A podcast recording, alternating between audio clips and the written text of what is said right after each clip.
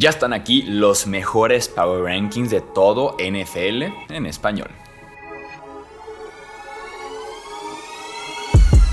Hablemos de fútbol. Hablemos de fútbol. Noticias, análisis, opinión y debate de la NFL con el estilo de Hablemos de fútbol.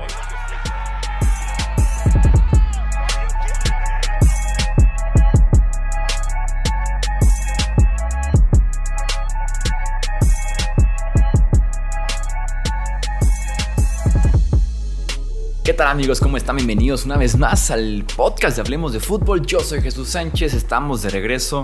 Eh, creo que mejoró todo en el aspecto técnico. Como les dije, estamos obviamente en una nueva sede, no por decisión de Hablemos de Fútbol, sino decisión personal, podría decirse.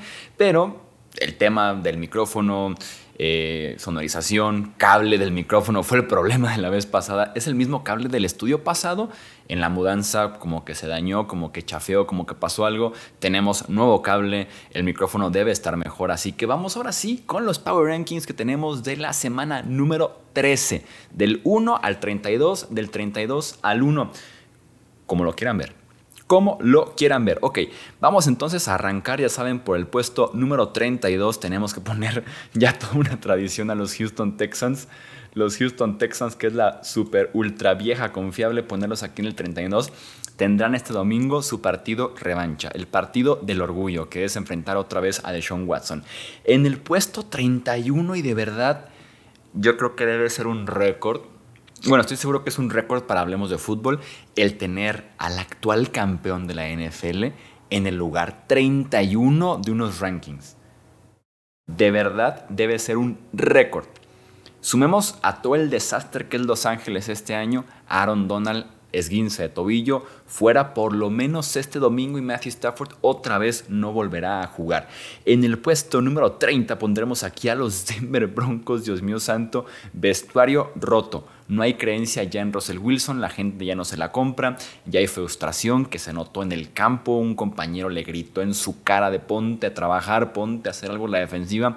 Cada semana se presenta a jugar en Denver, menos tú entonces ya hay frustración, ya hay vestuario rato, ya nadie se la compra, ya nadie cree en Russell Wilson, ya nada. Y por cierto, tenemos como platillo principal del 25 de diciembre el Rams en contra de los Broncos, que lucía muy bien hace tres meses, campeón contra un contendiente, Wilson, nuevo coreback y demás, hoy luce fatal. Es oportunidad de ir con su pareja y decirle, amor, he pensado muy seriamente o familia, he pensado muy seriamente y he decidido que el 25 no veré la NFL, no veré el Broncos en contra de Rams por pasar tiempo contigo en épocas navideñas. Y les firmo que van a quedar ustedes muy bien. Tendrán su palomita en ese sentido. ¿eh? Tomen el, consejo porque su amigo Chuy yo soy. En el puesto número 29 pondremos aquí a los Indianapolis Colts. Colts perdón, le tocó la novatada a Jeff Saturday como nuevo head coach.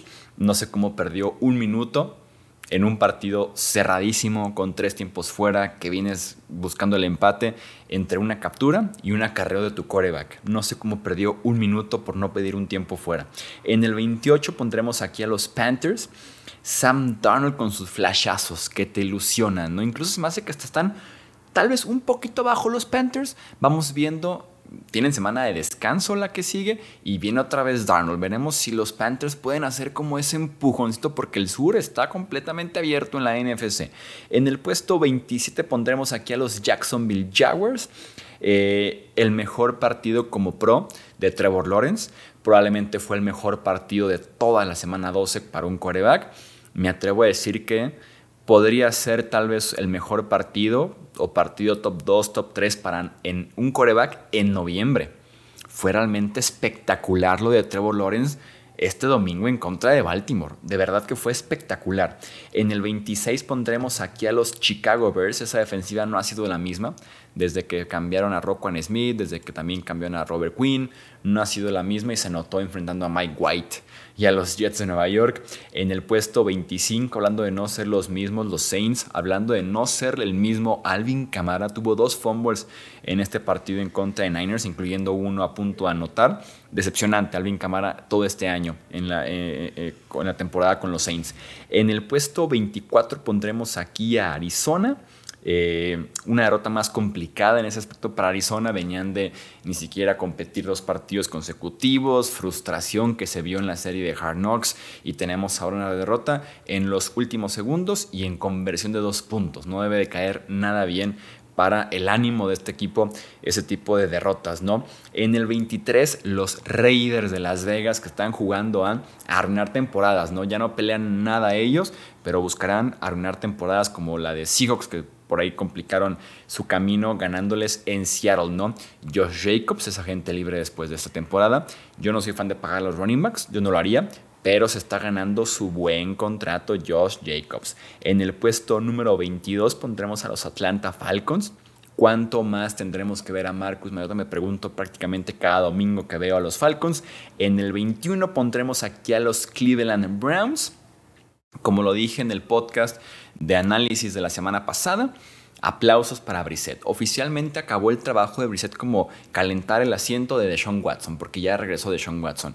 Brissett fue un excelente quarterback puente, un excelente quarterback mientras regresa Deshaun Watson.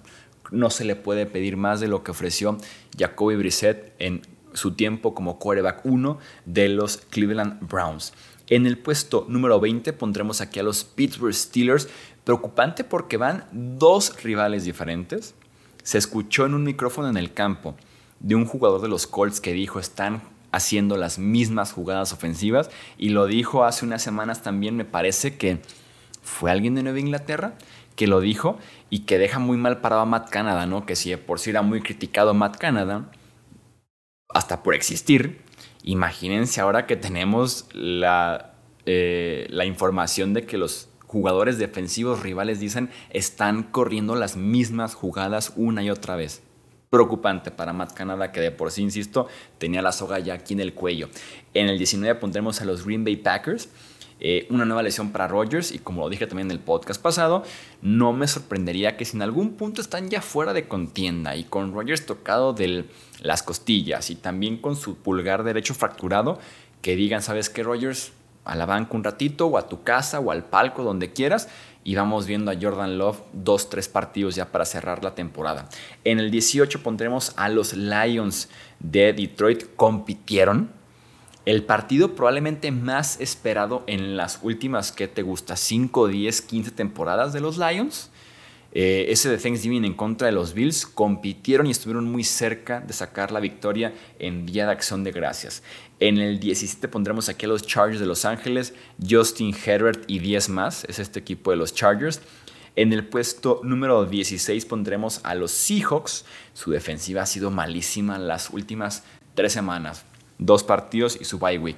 En Múnich fue desastrosa su defensiva en contra de Tampa Bay y ni se diga en contra de los Raiders ahora esta semana número 12. Entonces preocupante en ese sentido porque esa defensiva inició muy mal cinco partidos, se recuperó y regresó los últimos dos partidos a ser bastante, bastante malita.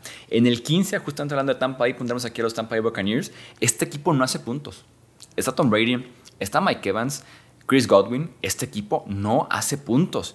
Eh, tenemos partidos de los Buccaneers este año que han hecho 19, 20, 12, 18, 3 un partido, 16, 17 en contra de la penúltima defensiva de la NFL en puntos permitidos, que es la de los Browns, 17 puntos nada más. En el puesto número 14 pondremos aquí a los Pats.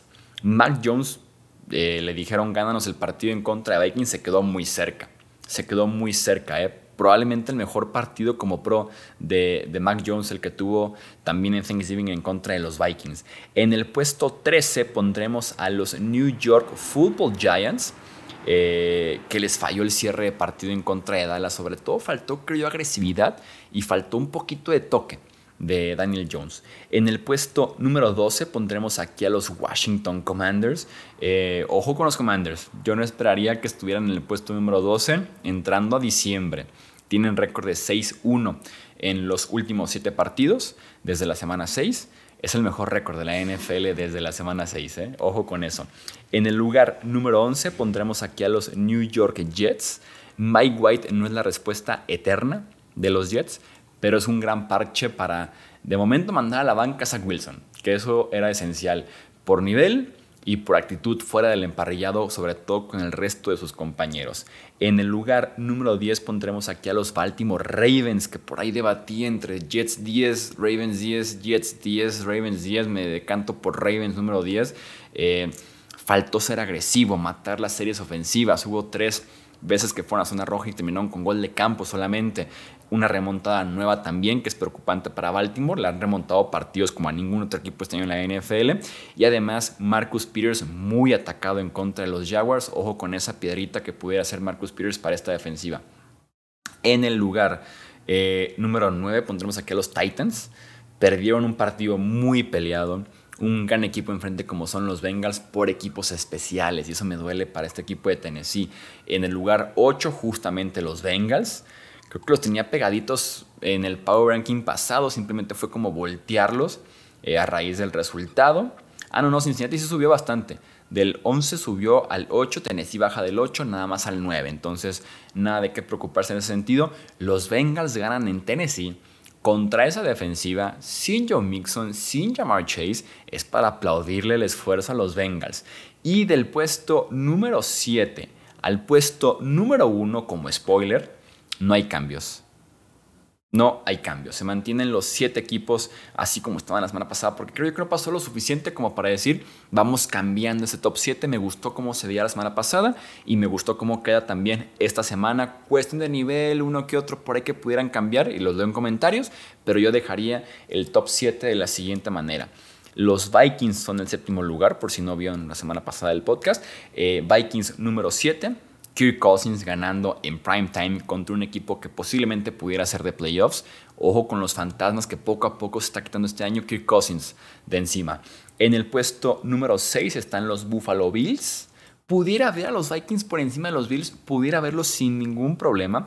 En el caso de los Bills quisiera decir lo siguiente.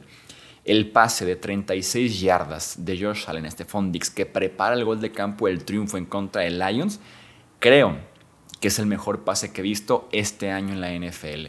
Si no lo han visto, vayan a YouTube, Bills en contra de Lions, Highlights, y vean el pase de George Allen justo antes del gol de campo del triunfo. Es un pase tan, pero tan fuerte, con tanta velocidad al centro del campo, con muchísima, muchísima precisión, y llega Stephon Dix para poder ganar ese partido que era clave para Buffalo, que llevaba dos semanas fuera de casa. Entonces, gran, gran pase, gran jugada de Josh Allen y también de Stephon Dix. En el puesto número 5 se mantienen aquí los Dallas Cowboys.